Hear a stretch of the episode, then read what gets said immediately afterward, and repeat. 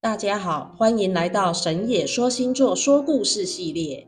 中国人常有地缘根源的概念，因此对于漂洋过海出国发展都需要谨慎考量。透过烟花老师接通西洋星座之神，协助你进行分析及评估。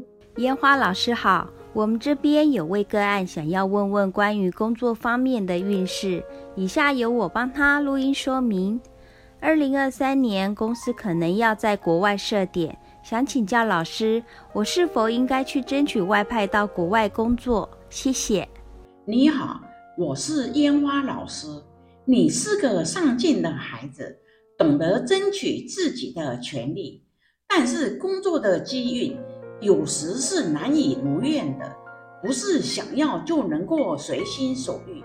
我们先请主管机运的木星主神。作师来为你解析前世因果。作师说：“查了你这年轻人的前尘往事，你在前世是个修行人，是苦行僧，走遍祖国各地去托钵，来养活自己。在各地托钵的日子里，你看遍世间冷暖，心里很有感悟，也暗下誓言：若有下辈子。”要努力赚钱，苦行僧没有多余的金钱，去到祖国以外的国家，但是曾经向往了解自己国家以外的世界是何等的风土民情，所以投胎到了今生，心中有潜在的意识，想要找机会出国，看看更广阔的视野。作师又说，你目前的人生功课。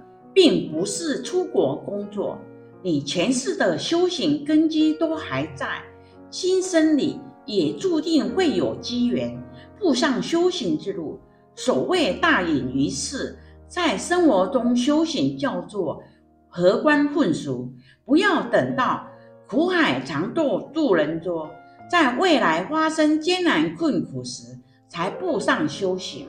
修行之路无止境。漫漫长途独自走，莫被路旁野花迷。踩着脚印步步归。有修行机缘的人，不要去搞什么目标呀。生命原本就没有什么目标的呀，为什么非要去人为的搞什么目标呢？高高兴兴的活着就是目标。我们神野说星座祝福案主，及早找到自己此生的主心骨与着眼处。听完故事的朋友们，若你也有想要分享的故事，欢迎来信哦。